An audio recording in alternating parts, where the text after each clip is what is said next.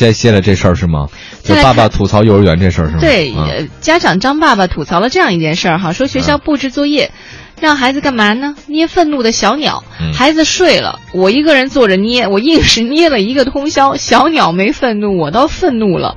呃，现在有很多的市民呢，也向记者吐苦水，说幼儿园的作业呢，嗯真的非常的夸张。每一次听到学校布置作业，全家人挣扎的时候就到了，做一次怕一次。嗯什么做汽车的，做刺绣的，啊，孩子根本不会，都是大人在做。学校能不能考虑一下家长的感受？嗯，呃，有专家呃，有包括家长说吧，统计现在呢，家长做的三类作业是头最大的，第一呢是手工，有，第二呢是绘画，嗯。第三个呢是饲养，还有种花儿的。养蚕宝宝嘛，这个也算是饲养类的。我们还有同事的小孩被要求说，呃，摘那个桑叶，啊。后来据说他们的院子里桑叶都被耗光了。其实网上倒可以买，嗯。呃，现在呢逼出来奇招呢，就刚才说，第一个上天猫，对吧？嗯。第二呢找早教，就是一些早教机构，呃，第三个呢请同事的帮忙，那这让孩子自己动手的目的根本就没有达到，对吗？哦对可能孩子连这个作业是什么都不知道，最后都完成了一个作品。哦，这个，但是各方观点还真不太一样，你知道吗？嗯有家长说了，说亲子互动很好啊，我力所能及都能做呀。嗯元芳是怎么说呢？说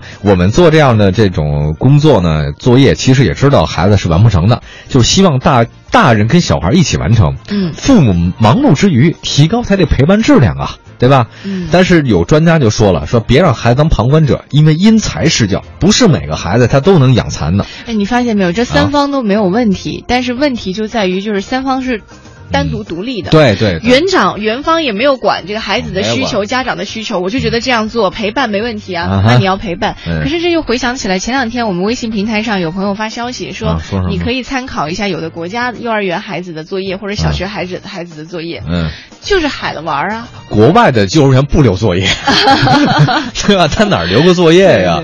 这事儿是什么呢？我我真的，哦，我见过一个作业，一家长啊，嗯。他呢是他好像是北京的一个特别牛的牛小，好像是幼儿园之类的啊，拍视频，啊，让小朋友哎，拍一个是我的家庭之类的，还有包括是我的生活、嗯。或者一次郊游，哦。我结果啊，就那个视频你知道吗？出来跟好莱坞大片儿似啊，的。真的吗？我告诉你，我能看出滑轨，三个不同的。机位，还有补光，还有化妆，甚至还有那个轨道之类的，就觉得那个剪辑啊，开玩笑，那个剪辑一定是《速度和激情》第七部的剪辑，人家化妆技术相当于，后期做了，我觉得一个是专业公司啊，你知道那个就这就那个视频短短一两分钟的，他没有一万多块钱下不来，哦，就是找外面的人，一定是找人拍的。哇这个好莱坞大片何必？我觉得何必啊？可是你孩子他他他拿这个这作业啊，他受到表扬很开心，拿一小红花什么的，特别棒啊，他高兴啊。家长也不能屈了这事儿吧？那这种表扬是不劳而获的表扬啊，对啊我跟你讲，这个把家长啊，真的是，嗯，我我我倒是能理解元芳的这种让素质教育这种方式方法，嗯但是我觉得他是这种这种不太合适的，因为你你教育的是孩子，你不是教育家长啊。对不对？你孩子没得到提高的话，我觉得家长真的提高了。家长的摄影技术啊，什么拍摄技术、饲养技术、手工活儿，我可以都能出去卖艺去了。对这肯定不对这事儿啊。呃，哎，但是我没问为什么通宵捏愤怒小鸟啊？对，不知道他为什么要捏。这老师也挺奇葩的。嗯啊。